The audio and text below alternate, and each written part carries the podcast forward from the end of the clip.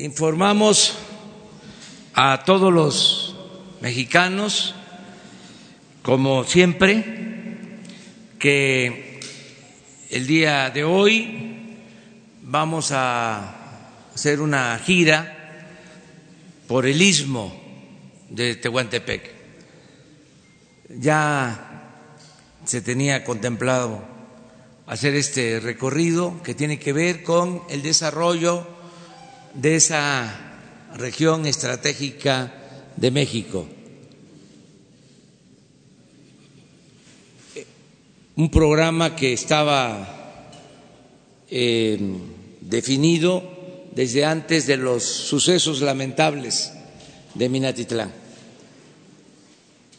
Ya desde tiempo atrás teníamos pensado visitar Minatitlán, por eso hoy Em, vamos a estar en Coatzacoalcos, en Minatitlán, mañana también, porque incluye esta gira em, visitar los puertos de Coatzacoalcos, de Salina Cruz, las dos refinerías, la de Minatitlán, la de Salina Cruz, las obras del tren transísmico y todo el proyecto, incluido desde luego el programa de bienestar, la atención a afectados de los sismos, vamos a estar también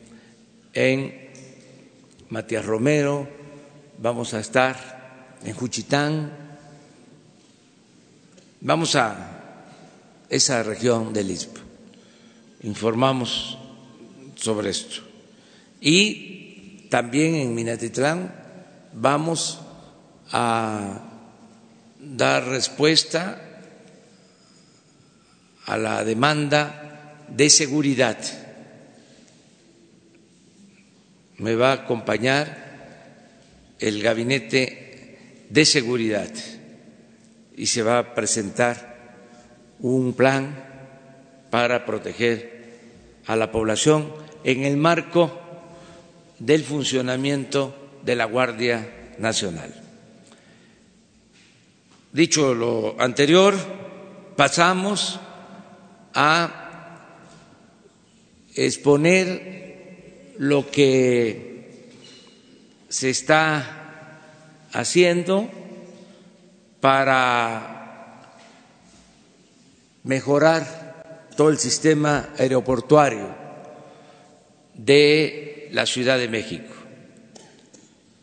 Vamos a iniciar los trabajos de proyectos en Santa Lucía el lunes como lo dimos a conocer, pero queremos dar una visión general sobre el problema en su conjunto, lo que vamos a resolver para eh, atender la saturación que se presenta actualmente en el aeropuerto de la Ciudad de México. ¿Cuál es eh, la propuesta o el proyecto alternativo de manera integral para mediano y largo plazo.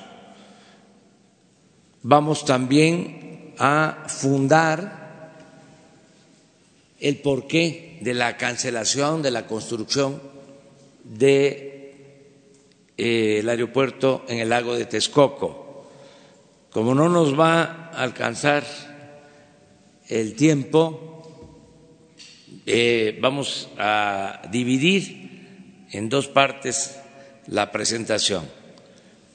Primero una visión general, abrimos eh, la sesión de preguntas y respuestas, no solo para el caso del aeropuerto, sino en general, porque seguramente hay temas que quieren ustedes eh, tratar, abordar y luego se queda eh, el secretario de Comunicaciones, el ingeniero Jiménez Espriu, para darles ya todos los elementos eh, sobre lo del aeropuerto o sobre el sistema aeroportuario de la Ciudad de México que se está proponiendo.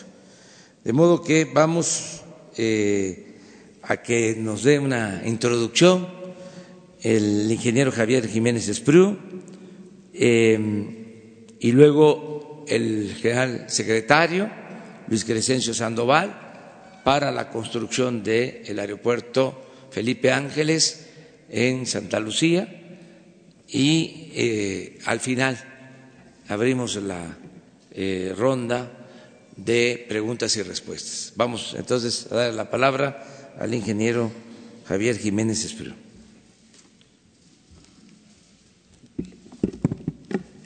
Eh, muchas gracias, señor presidente. Muy buenos días a todas y todos ustedes, miembros de eh, los medios de información. Eh, como, como, saben ustedes perfectamente, eh, se han tomado una serie de decisiones, se ha tomado una serie de decisiones para resolver el problema de la saturación del aeropuerto Benito Juárez. Se canceló el proyecto del lago de Texcoco y, como ha señalado el señor presidente, después de la sesión de preguntas y respuestas por instrucciones eh, del primer mandatario, voy a darles a ustedes un informe pormenorizado de lo que hemos eh, tomado para la decisión de la cancelación del aeropuerto. Por lo pronto, decirles que eh, la solución planteada a partir de la cancelación del proyecto de Texcoco es la de constituir un sistema aeroportuario que va a tomar a, tres aeropuertos. El actual aeropuerto de la Ciudad de México, que tendrá modificaciones que veremos, el aeropuerto internacional de Toluca, que eh, hoy está subutilizado, es un aeropuerto que hoy está manejando 600 mil eh, pasajeros por año y que tiene hoy capacidad para cuatro o cinco y que tendrá una capacidad muy pronto para llegar a ocho o diez millones de pasajeros e incluso podría ampliarse eh, más. El aeropuerto de la Ciudad de México tendrá una serie de adecuaciones. Vamos a, definir eh, con, ustedes, les vamos a explicar cuáles serán las que se eh, harán inmediatamente y va a poder atender a 50 millones de pasajeros con toda seguridad, con toda claridad y, con toda comodidad. Y eh, el, desarrollo del aeropuerto Felipe Ángeles en la base aérea militar de Santa Lucía. Eh, si pasamos a la siguiente gráfica, por favor. Eh, podemos señalar y enseguida el arquitecto Iñaki Echeverría hará una presentación de cuál es el proyecto para el parque ecológico que se desarrollará en la zona que, eh, iba a ocupar el aeropuerto de Texcoco y la, eh, la, región aledaña para hacer una recuperación de esos terrenos para un parque ecológico que será un extraordinario pulmón para la Ciudad de México. La siguiente, por favor.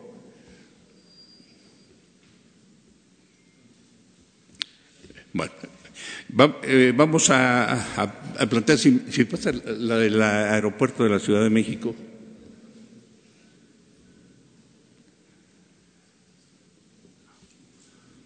Ah, hay otra, sí.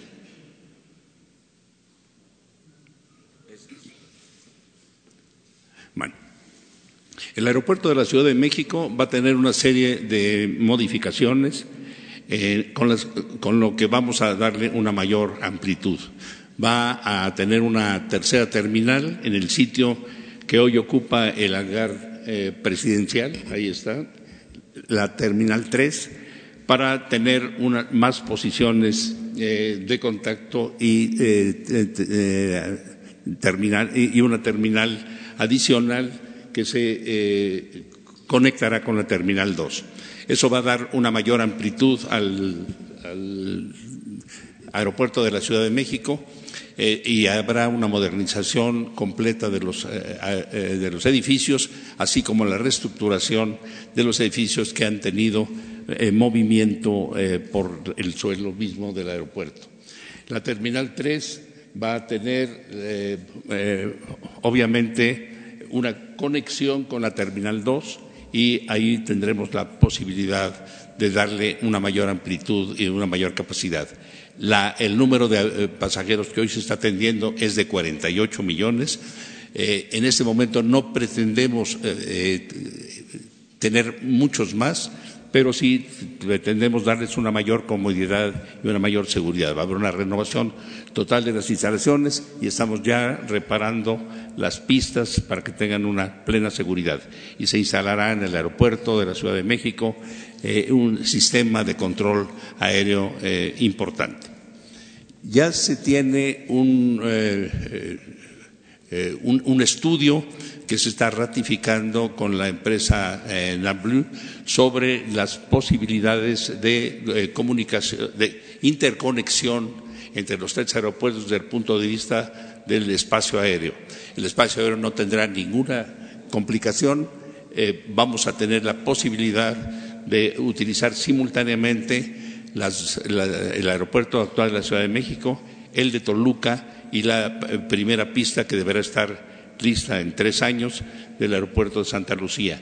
No habrá ningún problema de, seguridad, está perfectamente estudiado el tema y se harán las adecuaciones y las instalaciones aeroportuarias necesarias para una completa seguridad y una absoluta comodidad en los eh, eh, tres aeropuertos. Enseguida y antes de que el señor eh, general secretario eh, y el general Vallejo nos hagan favor de informar sobre el, arranque de los estudios y los proyectos para el desarrollo de Santa Lucía. Eh, le voy a pedir al arquitecto Iñaki que les dé un, panorama de lo que se pretende hacer en, el vaso del lago de Texcoco. Enseguida, como dijo el señor presidente hace un momento, Después de las preguntas y respuestas, eh, yo volveré a estar con ustedes para hacer un, informe detallado y minucioso de las eh, causas y las razones que se tomaron en cuenta para la cancelación del proyecto del aeropuerto de Texcoco. Eh, arquitecto Iñaki, si usted tan amable. Con su permiso, señor presidente.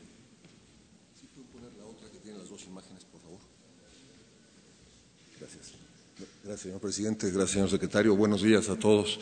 Eh, bueno, eh, lo primero que quiero aclarar es que esto es un, aún no es un proyecto, es el inicio de una conversación que tendrá que incorporar eh, las ideas, las sensibilidades, el conocimiento de todas las poblaciones vecinas a la zona que tienen ya una historia, digamos, y un, conocimiento de lo que puede y debe suceder ahí pero esencialmente se trata de aprovechar la gran oportunidad irrepetible que se presenta en el momento que se abandona una idea de urbanismo global genérico para eh, llevar a cabo un proyecto único irrepetible que es eh, recuperar la zona en beneficio de toda la población del valle, pero principalmente en beneficio de la población más vulnerable de todo el valle, siempre enfocado en buscar un mayor bienestar, en, crecer las oportunidades y en aprovechar todos los retos que presenta la zona como una estrategia para generar un proyecto de diseño que nos permita llevar a cabo una recuperación de un parque, que bueno,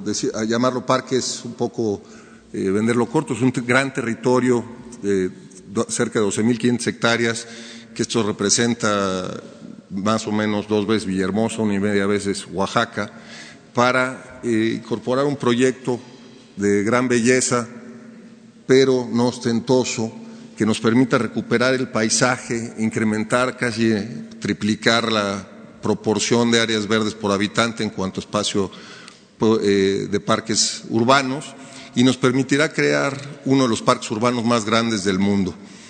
Eh, por el momento estamos trabajando en, precisamente en generar esta visión que nos permite iniciar una conversación con todos los actores involucrados, pero a grandes rasgos pues, eh, busca mejorar la relación de la ciudad con el valle, una mejor forma, generar una mejor forma de habitar su propia geografía y dar un paso en una dirección contraria, digamos, a una historia de conflicto con el agua en el valle desde hace 500 años.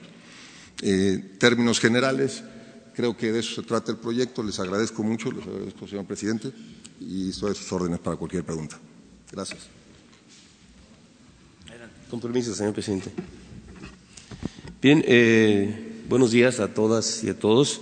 Eh, el desarrollo de, este proyecto del Aeropuerto Internacional de Santa Lucía ha sido asignado por instituciones del señor presidente a la Secretaría de la Defensa Nacional. Esta obra relevante del Estado mexicano va a estar a cargo del Cuerpo de Ingenieros del Ejército y el responsable directo de la obra eh, será el general ingeniero constructor Gustavo Vallejo, eh, quien a continuación les dará una explicación de lo que se tiene eh, respecto a este proyecto. Gracias.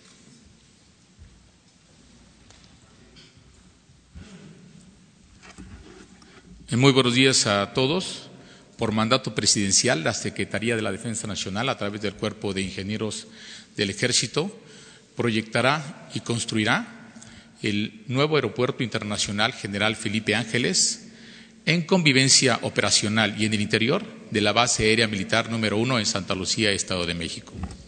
Se trata, sin duda alguna, de un valioso activo estratégico del Estado mexicano. Será un aeropuerto que funcionará de manera continua a las 24 horas con capacidad internacional y estará dotado de los más modernos sistemas de navegación con altos estándares de seguridad, con nuevos procedimientos, como es el caso de esta navegación PBN, que es una navegación basada en la performance de los aviones, donde además de la orientación satelital se sigue utilizando eh, las facilidades eh, que hay en tierra para la aproximación de las aeronaves.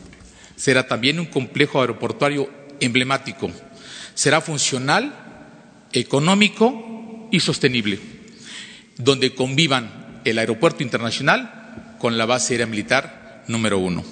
Es necesario referir que esta planeación será escalable para satisfacer la demanda actual y futura de pasajeros en los próximos 50 años de manera efectiva y rentable. La fecha de conclusión estimada será en junio del 2021 y para ello tenemos un presupuesto de 68 mil millones de pesos masiva, considerando la interconexión con el Aeropuerto Internacional de la Ciudad de México. La siguiente, por favor. En síntesis, este aeropuerto internacional tendrá un desarrollo inicial que será alcanzado en junio del 2021, pero su máximo potencial, su potencial de desarrollo será a 50 años. Tendrá tres pistas de aterrizaje, una clave de referencia de aeronaves 4E o 4F. Tendrá sistemas de aproximación ILS categoría 3C. Son los más precisos para que las aeronaves realicen sus operaciones de aterrizaje y despegue en bajas condiciones de visibilidad, con seguridad. Tendrá terminales de pasajeros con capacidad para mover inicialmente 20 millones de pasajeros, pero con capacidad escalable para llegar a 80 millones de pasajeros.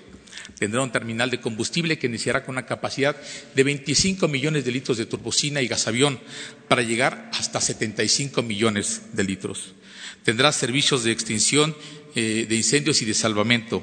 Contará inicialmente con 30 posiciones de contacto hasta, desarrollar, desarrollar 60 o más posiciones de contacto. Tendrá también posiciones remotas para facilitar el arribo de las aerolíneas de bajo costo, iniciando con 12 posiciones y estimando cerrar en más de 20 posiciones en su desarrollo final. Tendrá su torre de control, un edificio de estacionamientos con capacidad inicial de 4.000 vehículos, pero que también será escalable hasta 6.000 vehículos. También tendrá una estación intermodal de pasajeros para que dentro de la planeación que se está llevando con las demás dependencias del Ejecutivo Federal puedan arribar el tren ligero, eh, autobuses de pasajeros y demás sistemas este de transporte colectivo. Tendrá una operación aérea anual de 190.000 operaciones aéreas eh, anuales y estimamos que cerrará en 750 mil operaciones. Hablábamos también de que el proyecto incluye una interconexión vial de 46 kilómetros que se recorrerán en 35 minutos para el tránsito de pasajeros en vuelos de interconexión y, ¿por qué no también, para el uso compartido de las instalaciones de ambos aeropuertos? El costo estimado de esta interconexión ronda en los 10 mil millones de pesos y será ejecutado por el Cuerpo de Ingenieros en dos años y medio. Quiero hacer mención en la siguiente lámina, eh, bajo las directivas puntuales del señor presidente de la República, nos definió cuáles son los criterios de diseño que deben de gobernar esta obra y en las cuales basaremos nuestro diseño y nuestra construcción.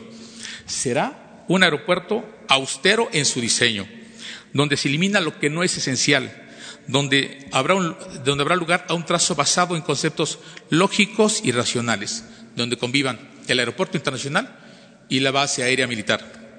Será eficiente y funcional en su organización y circulación, en los flujos óptimos tanto de pasajeros, carga, aeronaves y vehículos. Será sustentable y positivo, que reduzca los consumos energéticos para alinearnos a la voluntad del país de transitar hacia el consumo de energías más limpias, reduciendo emisiones, generación de desechos, economizando el agua, el uso irracional de recursos en su construcción. Será fácil de construir por el tiempo que tenemos es una propuesta arquitectónica en base a la sección de materiales mexicanos que representa a un país por su ingenio constructivo. Será urbano y contextual. Un complejo aeroportuario acorde con su entorno, respetuoso de su entorno, que respete la arquitectura existente, como es el caso de la Hacienda de Santa Lucía, que es un edificio eh, histórico que se encuentra en esta instalación militar. Será flexible y modular por el presupuesto asignado que tenemos y el tiempo establecido para ejecutarlo, nos obligan a un diseño de construcción eficiente y responsable en el uso de sistemas prefabricados y modulares para garantizar calidad y ejecución, adaptándonos al futuro crecimiento que demanda también el crecimiento de la demanda aeroportuaria. Será inclusivo y seguro. El Aeropuerto Internacional de Santa Lucía será un edificio para todos, debe ser transparente, democrático, abierto, conectado, intuitivo y sencillo, en donde confluya toda nuestra diversidad cultural. Debe ser, sobre todo, una instalación emblemática, por ser la creación de un equipo multidisciplinario, porque en esta situación la Secretaría de la Defensa Nacional marcha acompañada con el asesoramiento técnico de las dependencias involucradas en este proyecto, por la Secretaría de Comunicaciones y Transportes, la Dirección General de Aeronáutica Civil, eh, el Servicio Aéreo para Navegación, Aeropuertos y Servicios Auxiliares, y también por la Secretaría de Hacienda, por la Secretaría de la Función Pública, por Semarnat y Sedatu. Este proyecto está formado por mexicanos comprometidos con la misión de dotar a México de un sistema eh, aeroportuario escalable que satisfaga la creciente demanda y que a la vez sea un ejemplo de arquitectura funcional, donde este valioso activo estratégico del Estado mexicano sea también, ¿por qué no?, un portal digno y decoroso de entrada a nuestro país. Eh, cedo la palabra al ingeniero eh, Sergio Samaniego para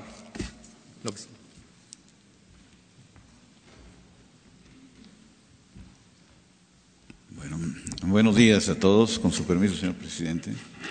El señor presidente, licenciado Andrés Manuel López Obrador, instruyó a que se presentara un esquema sencillo eh, de números redondos que pudiera eh, informar acerca de los conceptos de economía que se han estado manejando, de manera que clarificara los ahorros en las condiciones de construcción. Eh, eh, creo que es necesario señalar que el primer presupuesto que tiene el aeropuerto de Texcoco, el nuevo aeropuerto de Texcoco, es para la construcción de las tres primeras pistas, que es el primer renglón de la gráfica. Costo estimado de la primera etapa, 300 mil millones de pesos, ejecutar en cuatro años. El resultado sería contar con tres pistas únicamente y habría que construir otras tres pistas, que es el segundo renglón, en una segunda etapa y que representa además la construcción de un edificio complementario. Si ustedes recuerdan el esquema, había un esquema de la, de la terminal de pasajeros y al oriente un esquema conjunto de la terminal de carga. Las seis pistas en su conjunto tienen un valor estimado de 500 mil millones de pesos. Para poder hacer comparación, con el esquema de la pérdida de instalaciones sobre Santa Lucía. También tomamos el esquema de la pérdida de instalaciones que tendría Texcoco al eh, no aprovechar la vida útil remanente, lo que le queda de vida al aeropuerto de la Ciudad de México y, e, e inutilizar el aeropuerto de Santa Lucía, estimando las construcciones dedicadas a la aviación en Santa Lucía y todas las instalaciones del aeropuerto de la Ciudad de México, se hizo un redondeo paramétrico de 100 mil millones de pesos. Si nosotros consideramos toda esa eh, inversión y pérdida en, en uh, Texcoco, en el Naim de Texcoco, eh, consideramos que habría una inversión de costo total de 600 mil millones de pesos para obtener las seis pistas en 20 años. Comparando esos dos renglones, el costo de la parte de abajo del renglón verde, costo de, uh, de obra del sistema aeroportuario metropolitano, serían 72 mil millones de pesos en números redondos también, ya considerando los incrementos que han estado eh, eh, tomando en cuenta. En, pero este resultado en tres años va a arrojar las seis pistas que se requieren no hay que esperar los 20 años que se tenía el otro proyecto. Y este proyecto de ampliación de Santa Lucía incorpora tres pistas al sistema, más Toluca, más dos que tiene la Ciudad de México, y esta inversión es la total para contar con seis pistas en el sistema. Si nosotros consideramos que hay un costo de cancelación hasta este momento estimado en 100 mil millones de pesos, aunque el desarrollo de las negociaciones ha ido siendo favorable, aceptando ese costo que ha sido publicado, el costo total de inversión sería de 172 mil millones de pesos. En este momento, con los 300 mil millones de pesos considerados en la etapa y considerando los, 200, los 172 mil, es donde se tiene un ahorro inmediato de 100 mil millones de pesos. Sin embargo, si consideramos el, el, el proyecto completo del NAIM con los seis, perdón, 600 mil millones de pesos, entonces el ahorro diferencial ascendería casi a 400 mil millones de pesos, por supuesto considerando la construcción total. Si, si, en el momento en que se hizo la sugerencia de tomar en consideración Texcoco se hubiera optado por este renglón y se hubieran economizado los 100 mil millones de pesos de gasto de inversión en Texcoco, Santa Lucía hubiera representado el 12% de la inversión programada para el NAIM aún absorbiendo los costos perdidos en la inversión y gasto que se tiene en el NAIM, Santa Lucía representa el 28.7% de la inversión total programada para el NAIM. Números redondos en costos paramétricos. Es todo, señor presidente. Bueno, pues esta es una visión eh, de conjunto. Eh, terminando la conferencia eh, habitual.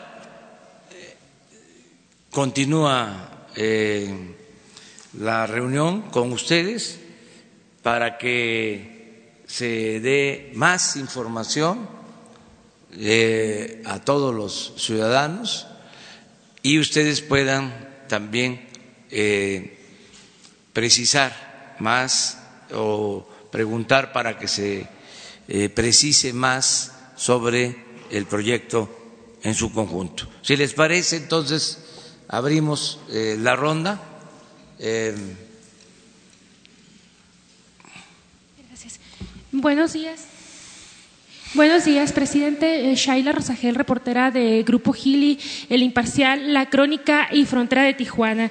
Presidente, tengo eh, algunas preguntas. La primera es si usted considera que el Instituto Nacional de Migración ha hecho un papel adecuado en el manejo de la crisis de migrantes que tiene al borde las relaciones entre México y Estados Unidos. Ante el aumento del flujo migratorio, eh, nos gustaría saber cuál es el papel del Instituto Nacional de Migración, si es un papel de contención eh, de los migrantes o eh, se les eh, dejará llegar hasta la frontera con Estados Unidos. En una segunda pregunta, y aprovechando que está aquí el secretario de Comunicaciones y Transportes, si, queda, si, sigue en pie que la carretera eh, cuatro carriles de Sonora eh, se va a concluir en mayo, dado que todavía hay tramos que están en proceso de construcción. Y sobre el tema de las casetas, eh, continúan tomadas las casetas en Baja California y Sonora. Nos gustaría saber si ya han hecho algún estudio sobre las demandas de los manifestantes y si el gobierno de México ya, ya sabe, ya, ya tiene decidido lo que se va a hacer en este caso. Eh, nos gustaría saber cómo y cuándo y cómo se va a actuar con la toma de casetas en el país, ya que causó algunos problemas eh, en el tránsito de personas ahora en las vacaciones de Semana Santa. Muchas gracias. Sí, bueno, yo contesto lo que nos corresponde y como va a quedarse con ustedes el secretario, él va este, también a responder. Eh, sobre los otros temas ¿no? que queden pendientes. Yo les puedo decir que tenemos muy buena coordinación para atender el fenómeno migratorio. Estamos actuando de manera coordinada, conjunta. Eh, hay muy buena relación entre la Secretaría de Gobernación, que es eh, eh, la Secretaría encargada de Asuntos Migratorios con la Secretaría de Relaciones Exteriores. Están trabajando de manera conjunta y también se está apoyando con la Secretaría de Seguridad Pública. En efecto, es un asunto eh, complejo porque se ha desatado una crisis en los países centroamericanos, eh, que tiene que ver con la falta de oportunidades para que la gente tenga trabajo, empleo, y también con eh, violencia. Nosotros eh, estamos ayudando a nuestros hermanos centroamericanos, tanto al pueblo de los países centroamericanos como a los gobiernos en una actitud de eh, colaboración fraterna. Y estamos eh, ordenando eh, la migración, el flujo que se da por esta circunstancia de crisis en Centroamérica. Aclaro para que todos tengamos eh, en cuenta que la mayor parte de los que buscan ir a trabajar a Estados Unidos eh, son eh, centroamericanos y de otras nacionalidades, no son en su mayoría mexicanos. Es muy poca la población de mexicanos, la proporción de mexicanos eh, que está eh, eh, optando por salir del país. Es un porcentaje de alrededor del 16% del total de migrantes. Entonces, esto ayuda mucho a ubicar eh, el que nosotros tenemos que ayudar eh, a resolver eh, problemas que no atañen directamente a la situación de nuestro país. Sin embargo, por responsabilidad, por solidaridad, por respeto, a otras naciones, estamos ayudando, estamos colaborando y lo vamos a seguir haciendo. Hay muy buena relación este, al interior de nuestro gobierno para atender este fenómeno. Em, acerca de lo de las eh, casetas, va eh, el ingeniero Jiménez Espriu a darles una explicación. Lo que sí puedo comentar es que tengo el compromiso de la Secretaría de Comunicaciones y Transportes de que se terminaba o se va a terminar la carretera de Sonora en mayo. Ese es el compromiso. Ahora el ingeniero nos va a decir, seguramente nos está escuchando el ingeniero Cedri, que es el responsable, este, a ver si nos habla por teléfono para este, que nos diga si está en pie el compromiso de terminar la carretera de Sonora de concreto eh, en mayo, que fue eh, el ofrecimiento que hicimos. Dijimos eh, la posibilidad de que se termine en mayo, pero hoy mismo vamos a saber, el ingeniero va a tener esta información. Presidente, solo para precisar, ante el aumento del flujo migratorio que se anunció hace unos días por la Secretaría de Gobernación, eh, ¿cuál va a ser el papel de México? ¿Es de contención de los migrantes para que no lleguen hasta la frontera? Es de dar oportunidades de trabajo en México, de eh, otorgar eh, visas de trabajo a los que quieran tener eh, oportunidades de empleo. En eso estamos. Y eh, lo segundo es protegerlos. Es decir, que eh, no sean víctimas de abusos,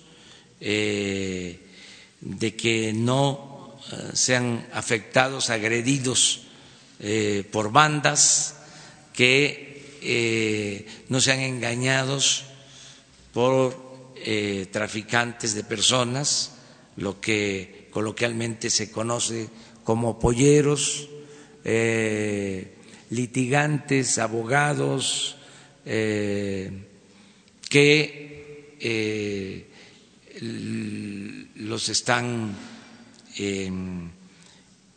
orientando o son sacando para eh, que eh, por todos los medios puedan eh, ir a Estados Unidos.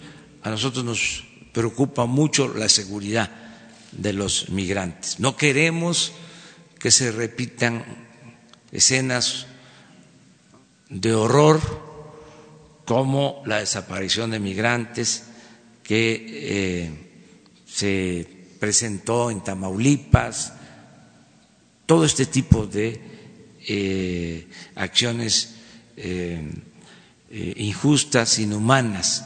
Entonces estamos al tanto y protegiendo a los migrantes. Al mismo tiempo, serenando las cosas, manteniendo buena relación con el gobierno de Estados Unidos, no eh, eh, buscando confrontación, lo cortés no quita lo valiente, estamos eh, siendo respetuosos con el gobierno de Estados Unidos, queremos mantener siempre una relación de amistad y de cooperación con el gobierno de Estados Unidos. Hay una circunstancia también muy especial en Estados Unidos, se aproximan elecciones, entonces, los partidos, con todo respeto, eh, ponen eh, en la agenda el tema migratorio y eh, el tema México. Entonces también eso es de considerarse, de tomarse en cuenta, porque en cualquier país donde hay elecciones, en, las vísperas siempre eh, hay propaganda. Y eh, hay eh, confrontación política, electoral. Y a veces hasta se exagera. Entonces hay que entender también esa circunstancia. política es tiempo hay que entender eh, los tiempos que estamos viviendo y por eso eh, lo mejor es la prudencia y actuar de manera responsable. En el caso del incidente que se presentó, ya se ha aclarado, fue en efecto un incidente que se registró el 13 de abril, el 13 de abril. Eh, sin embargo, nosotros estamos en la mejor eh, disposición de aclarar, eh, de informar sobre lo sucedido y desde luego no este, se va a permitir que se eh, vulnere la soberanía de otro país, en este caso de Estados Unidos, porque pedimos lo mismo para eh, solicitar respeto a nuestra soberanía, tenemos nosotros que actuar en consecuencia. Aquí aplica la frase eh, histórica, rectora, eh, ejemplar, de que el respeto al derecho ajeno es la paz. Entonces, eso es lo que estamos haciendo. Muy bien. Se está atendiendo, hoy va a eh, informar la Secretaría de Gobernación, acabamos de acordar que se dé toda la información sobre lo sucedido el día de ayer. Van eh, los responsables de eh, la política migratoria en el país a informar. Va a estar Alejandro Encinas dándoles toda la información. Nada más como adelanto, ¿ya se tiene alguna cifra oficial de cuántos fueron los migrantes que se escaparon de este centro? ¿O un aproximado? Una... La información que ustedes tienen creo que es eh, correcta, lo que se dio a conocer, eh, alrededor de 500 de mil migrantes, eso es lo que se sabe. Pero no nos adelantemos, vamos a que los responsables eh, informen. Presidente, yo quiero preguntarle antes de que se retire sobre el tema del aeropuerto. El lunes empiezan las, eh, las obras. Usted va a estar ahí encabezando esta inauguración de las obras. ¿Qué pasó con las empresas que estaban trabajando en Texcoco y ahora van a ir a, Santa Lucía? Eh, ¿Qué obras se van a iniciar? Qué empresas ganaron licitaciones y quiénes van a empezar a trabajar ahí a partir eh, de lunes, presidente, y también acerca de, estos datos de, si se incrementa o no el, el, presupuesto del aeropuerto por el tema del cerro, si aún no hay un proyecto para Texcoco, eh, se ha criticado mucho que se podría estar improvisando en este, en este sistema aeroportuario metropolitano. ¿Se está improvisando, presidente, o ya es un proyecto bien planeado? Gracias. Es un proyecto bien planeado, eh, bien concebido, eh, racional eficaz, austero, es eh, eh, la opción, la alternativa al proyecto corrupto que querían llevar a cabo. Para que nos entendamos. Nada más les digo, les adelanto, que la construcción, entre otras cosas, del aeropuerto en Texcoco iba a significar cerrar dos aeropuertos, el aeropuerto actual y el aeropuerto de Santa Lucía. ¿Y saben para qué? Para traficar con los terrenos de los dos aeropuertos. Además de la inversión pública, costosísima, porque se está hablando de 300 mil millones y nunca hicieron una obra eh, en lo que estimaron originalmente.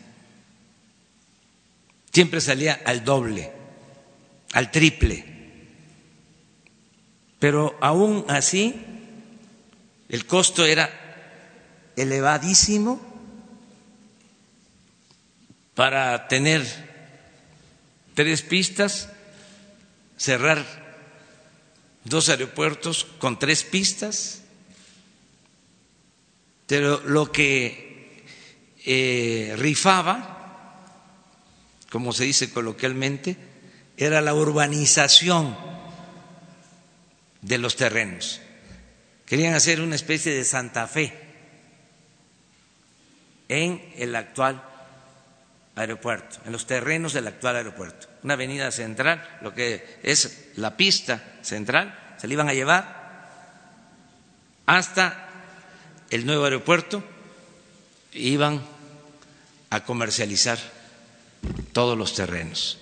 Entonces, ese proyecto corrupto se cancela. Los involucrados en ese proyecto, como es natural, pues no están contentos. Los involucrados y sus representantes y voceros. Pero nosotros eh, tenemos un mandato popular y nos eligieron para acabar con la corrupción que no quede la menor duda. Se acaba con la corrupción. Entonces, el lunes, porque tu pregunta eh, es muy importante, el lunes voy a estar en Santa Lucía, pero si les digo que va a empezar a construirse el aeropuerto, ya sé lo que van a responder los adversarios o los que se sienten afectados porque no hicieron su agosto. Van a decir, ¿y dónde está la declaratoria de impacto ambiental? este, ¿por qué no se respeta la ley? Entonces, por eso se decidió hacer la presentación del proyecto el lunes y, como lo mencionó el general ingeniero Vallejo, la construcción comienza en junio, una vez que tengamos todos los requisitos. Les adelanto les doy una mala noticia a nuestros adversarios. Este, ya se hizo la consulta con los ciudadanos de la zona y aceptaron la construcción. Ni modo. Ya vamos avanzando, poco a poco. Quiero aprovechar de una vez, porque no quiero dar eh, ninguna oportunidad a la prensa conservadora, a la prensa FIFI. Em, ayer me preguntaron sobre un contrato de compra de papel de una empresa que se dedica a producir papel, que es de Miguel Rincón, que en efecto es mi compadre. Fíjense que yo no acostumbro a tener compadres, pero esta es una situación muy especial que algún día, porque la voy a comentar. Conozco a Miguel, es mi amigo, eh, fue de los empresarios que a pesar de la guerra sucia emprendida por otros, eh, él se mantuvo respetuoso eh, con nuestro movimiento y ya pues joven maduro tuvo su esposa una niña Mercedes y conocimos todo el proceso de gestación de la niña, fue una cosa muy importante, y me pide, porque se dieron cosas eh, excepcionales, muy humanas, que quería que yo fuese el padrino de Merceditas y acepté. Casi nunca lo hago por una cuestión eh, de afecto, de eh, buena fe, les diría que de cariño a la niña. Entonces, eh, se da a conocer que soy el padrino y ahora eh, se lanza una convocatoria para comprar papel y resulta que una de las empresas de eh, esta compañía, que es también eh, dueña de la marca Escribe y otras, y se dedica a eso desde hace tiempo, es su trabajo.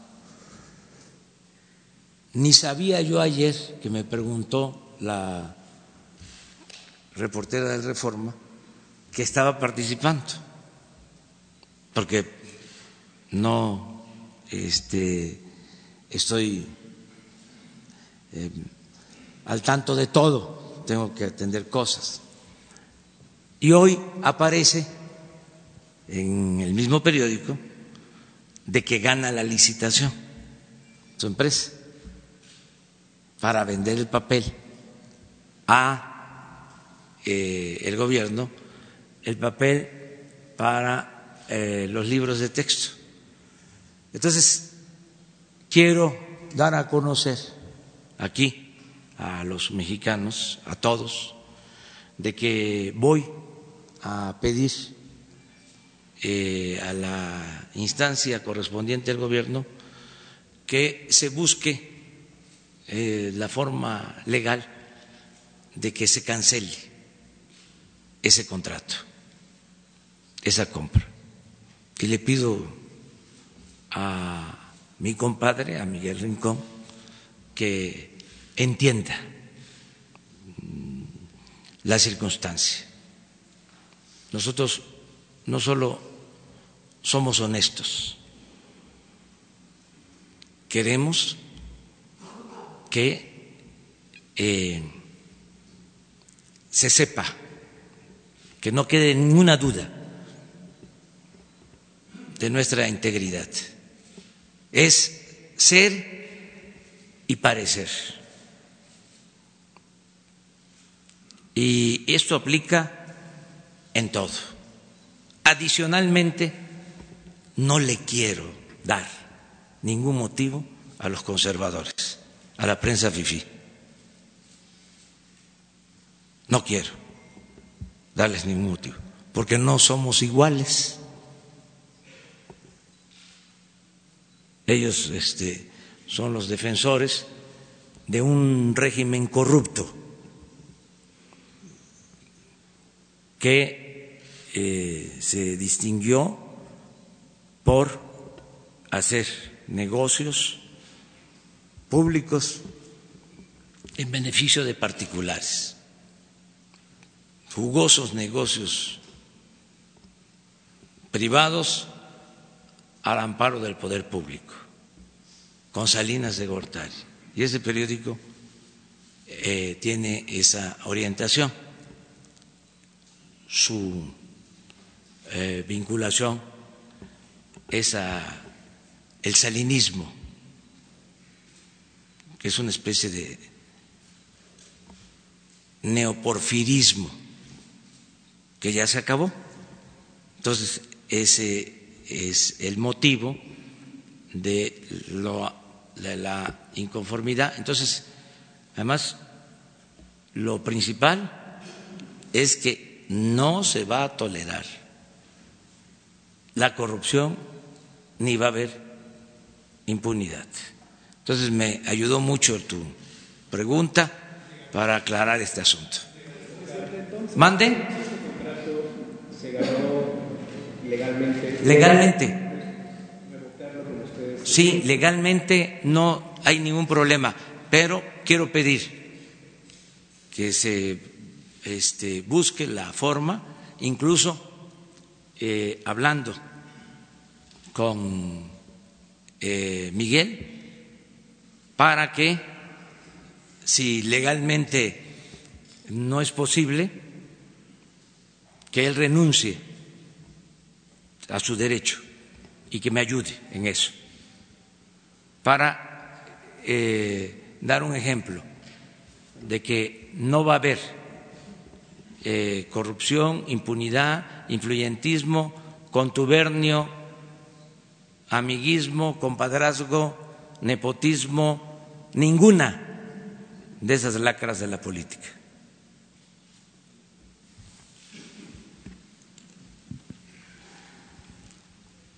Buenos días, presidente de los Estados Unidos mexicanos, Carlos Pozos, reportero de Líderes Mexicanos y Petróleo y Energía. Presidente, sobre este mismo tema, hay en redes sociales eh, un video de parte de los patrones de México y que ante sus señalamientos en contra del periódico Reforma eh, difunden este video pidiendo respeto a la libertad de expresión. ¿Ya lo vio usted y qué opinión tiene? Que van a ser eh, intocables todos los medios de información, respeto absoluto a eh, su derecho de manifestación de ideas, al derecho a disentir y de manera especial al periódico Reforma. Me informaron hoy en la mañana que hubieron unas amenazas al director de el Reforma. Eh, ya desde ayer se está atendiendo el que se dé protección. Eh, nosotros no vamos eh, a utilizar al Estado para amedrentar, para intimidar, mucho menos para reprimir a los medios de información. Son absolutamente libres y en este caso decirle a los eh, dueños del Reforma que tenemos diferencias, pero que nosotros siempre les vamos a garantizar su eh, derecho de manifestación libre de las ideas, que no somos autoritarios, que eh, no luchamos por establecer en México una dictadura, luchamos por establecer en México una democracia y que estamos a favor de la crítica, de la diversidad, de la pluralidad y, repito, eh, del derecho a disentir. Pero los patrones están sumando este, a, esta cruzada. Sí, pero eso eh, es parte de la polémica, eso es parte de eh, la confrontación de ideas y esto, como lo he dicho en otras ocasiones, es sano. me gusta mucho que se quiten la máscara, que abandonen. Eh, la postura de querer engañar, eh, haciéndose pasar como independientes. No es así. Eh, el dueño del reforma puede ser que por cuestiones humanitarias, pero cuando Salinas se pone en huelga de hambre, el dueño del reforma le lleva este agua de una marca que no voy a repetir aquí porque este no le voy a hacer este publicidad. Em, o sea, hay una relación estrecha. A Salinas no lo tocan y Salinas tiene mucho que ver con la tragedia de México. Es el padre de la desigualdad moderna. Entonces, pero ese es otro asunto. O sea, eh, eso tiene que ver con un posicionamiento político que yo llamo conservador y que siempre ha existido y que ellos eh, quieren abanderar ese movimiento eh, ante eh, el cambio. ellos quieren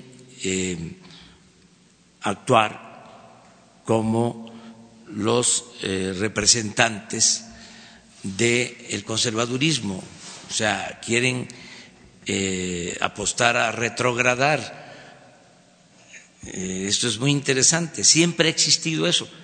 Ahora, a que se les vaya a agredir, a que este, se les eh, em, ponga en riesgo es otro asunto. la gente en México es respetuosa y todos queremos la paz. No eh, hay eh, malvados, eh, no va a pasar nada si mantenemos el debate respetuoso. Este, lo que yo voy a seguir demandando, pues es mi derecho a réplica porque eh, ustedes no quisieran que el presidente esté eh, como sparring o quisieran eso. No, o sea, tampoco se trata de estarnos peleando siempre, pero cuando se requiere, cuando se necesita, pues aclarar las cosas entendiendo de que todos eh, podemos manifestarnos de manera respetuosa. Presidente, ayer la Cámara de Diputados aprobó con 437 votos una reforma al artículo 74 constitucional para eliminar la partida secreta al presupuesto. Entre los años 80 y 90 el gasto de esta partida y de esta caja negra fue de 1.342 millones de dólares. Quisiera saber su opinión respecto a la partida secreta para un presidente y su punto de vista. Este, ¿Se acaba con el sinónimo de corrupción, de opacidad, de discrecionalidad? Bueno, ya lo de la partida secreta, pues es de dominio público. Existía, em, hablando de Salinas, no tengo fijación, pero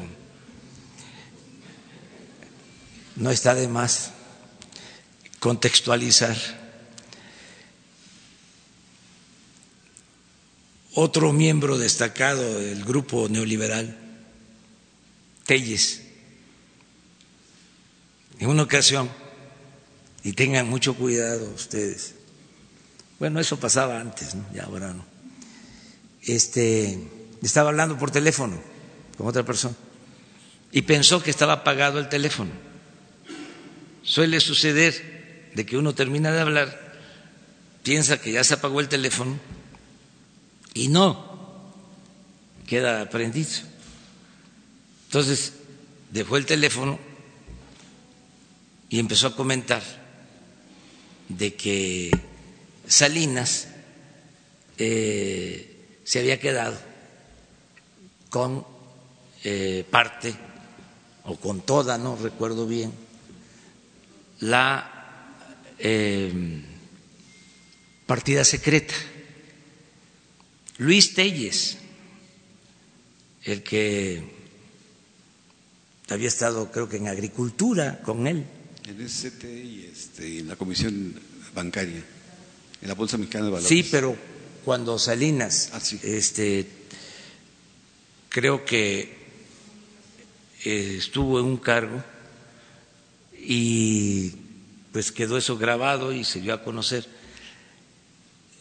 Creo que también el expresidente Miguel de la Madrid, en una entrevista que le hizo Carmen Aristegui, habló de eso. O sea, sí era eh, usual. Pablo Gómez, que es el que promueve ahora esta iniciativa de cancelación de la partida secreta, desde hace muchos años viene tratando el asunto. Escribió hasta un libro sobre la partida secreta. Yo estoy totalmente de acuerdo de que eso desaparezca, es decir, que no haya este, ninguna partida secreta y que todo sea transparente. Perfecto. Finalmente, presidente, ¿sabe usted que tiene una sobrina? Pues ella se dice apadrinada por usted. Ella es Reina María Basilio Ortiz, coordinadora de Procura Abastecimiento a la Transformación Industrial de Pemex y inhabilitada eh, por 15 años para ocupar un cargo público.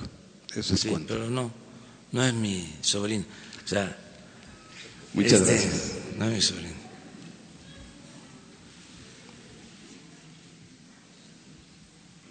Eh, Buenos días, presidente. Eh, Gabriela Jiménez del Sol de México. Preguntarle si en esta visita a- que va a ser a Minatitlán se va a reunir con los familiares de las víctimas. Ahorita decía que va a presentar este un plan de seguridad y saber también si va a tener un acercamiento con, con los familiares de las víctimas y también este insistir un poco en este tema de los migrantes.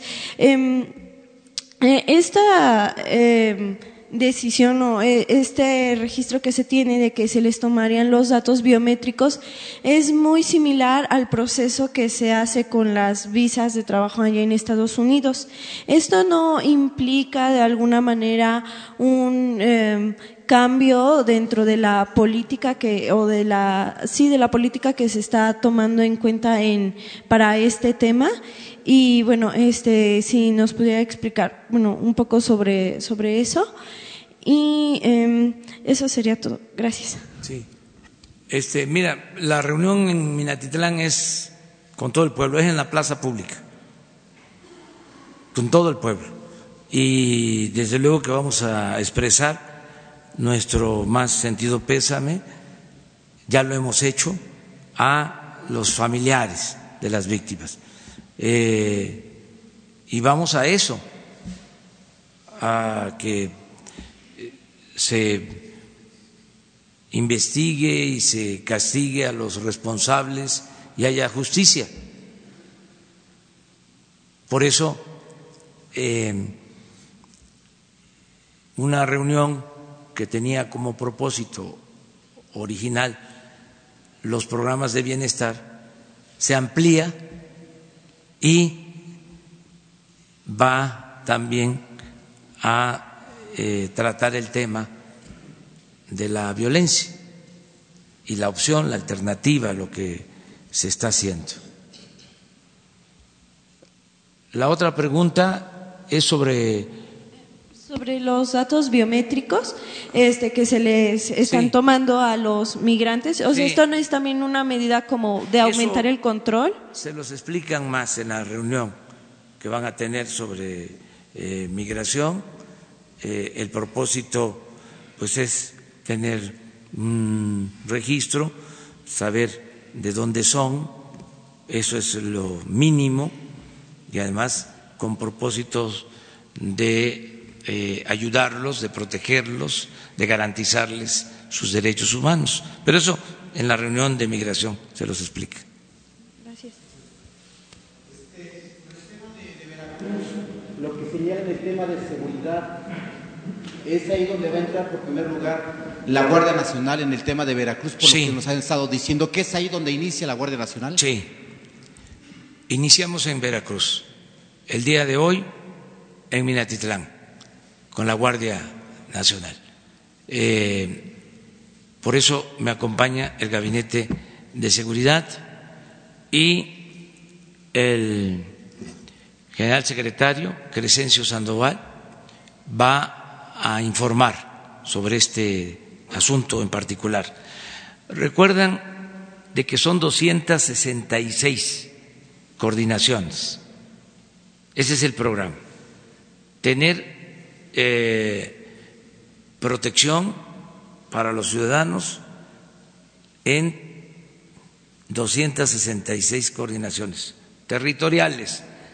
Eh, ahí eh, van a haber elementos de la Guardia Nacional en cada una de estas coordinaciones. Entonces, la primera que se establece ya con el número de elementos suficientes, con mando único, va a ser la de Minatitlán del día de hoy. Pero ya llevamos eh, tiempo trabajando en esto. Ya eh, desde hace tres meses, cuatro meses, desde el inicio del gobierno, se están eh, reuniendo en más de 100 eh, coordinaciones, las distintas fuerzas. Pero estábamos esperando que se reformara la Constitución. Ahora, ya podemos legalmente actuar, aun cuando faltan las leyes secundarias, pero ya es posible que podamos eh, iniciar. Y tengo entendido que los legisladores, y se los agradecemos mucho, van a convocar a un periodo extraordinario para la aprobación de las leyes eh, secundarias sobre la Guardia Nacional. Pero sí, en efecto, hoy este, se va a dar a conocer la estrategia de seguridad en eh, Minatitlán, que es eh, la primera coordinación. Quiero eh, decirles que está preparada también la de Salina Cruz. Lo que pasa que no nos va a alcanzar el tiempo, ya está la agenda eh, llena, porque en Salina Cruz vamos a la ampliación del puerto, vamos a ver la refinería, o sea, tenemos ya este, otras actividades, pero ya eh, van a instalarse. La otra es la de Coatzacoalcos. Estamos hablando del sur de Veracruz, pero así es en Tijuana, así es en Benito Juárez, Cancún, donde se está necesitando con más urgencia el que de inmediato empiece a funcionar la Guardia Nacional. Si les parecen dos más, porque este, salimos a, Mina. Buenos días, presidente Michel Zavala del Universal. Yo quisiera preguntarle, eh, en este asunto de la construcción del nuevo aeropuerto de Santa Lucía, ¿qué empresas van a participar? Eh, si ya se lanzaron algunas licitaciones, eh, cómo van avanzando, eh, y dice que comienza hasta junio. ¿Qué requisitos son los que le faltan para, para que ya comience la construcción del aeropuerto en Santa Lucía? Y también preguntarle, el martes ya se va a aprobar esta ley de austeridad republicana que, que envió al, al Congreso, ya se va a aprobar y eh, si nos puede dar algún, algún eh, comentario acerca de eso. Hay algunas algunos temas como que los burócratas tienen que trabajar de lunes a sábado. ¿Qué le ha dicho su equipo? Si están dispuestos, digamos, a descansar solamente el domingo. Gracias. Pues este, acerca de lo primero, eh, les van a informar este, el ingeniero Jiménez Espriu y el general Vallejo sobre las eh, contrataciones de obras, cómo se van a llevar a cabo. Les eh, adelanto que sí eh, estamos listos para comenzar, pero hay un término legal que tiene que ver con el permiso de impacto ambiental y queremos cumplir. No queremos dar ningún pretexto, eh, que no haya ninguna excusa, porque aunque parezca increíble, hay quienes no quieren que hagamos nada. Hay quienes están apostando a que fracasemos. Yo les comentaba que cuando fui jefe de gobierno y tomé la decisión de construir los segundos pisos, hubo toda una campaña para que no se construyeran de un medio que ya no voy a seguir mencionando. Y no estoy diciendo mentiras. Entonces, no queremos dar ningún pretexto, de nada, absolutamente. Entonces, además, vamos en tiempo, en junio del 21 estamos inaugurando Santa Lucía. Y tenemos ya la interconexión. Y ya está resuelta eh, la primera etapa, que eh, va a evitar el congestionamiento del actual aeropuerto. Y para el 21 ya tenemos la remodelación completa del actual aeropuerto, lo que es el actual hangar presidencial, que costó mil millones de pesos y ahí les dejo de tarea para que investiguen qué empresa lo hizo, pues va a ser parte de eh, la ampliación del actual aeropuerto, otra terminal. Entonces, todo eso se los van eh, a explicar.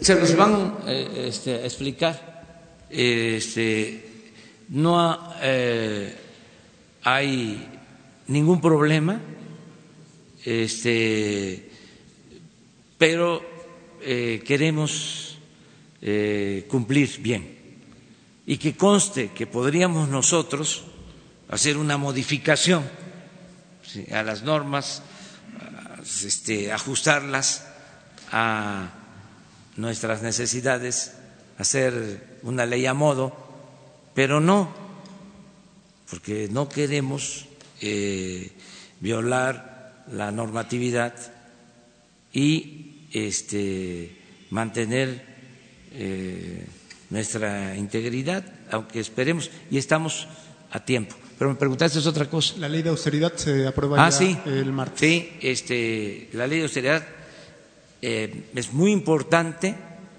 eh, es llevar a la práctica em,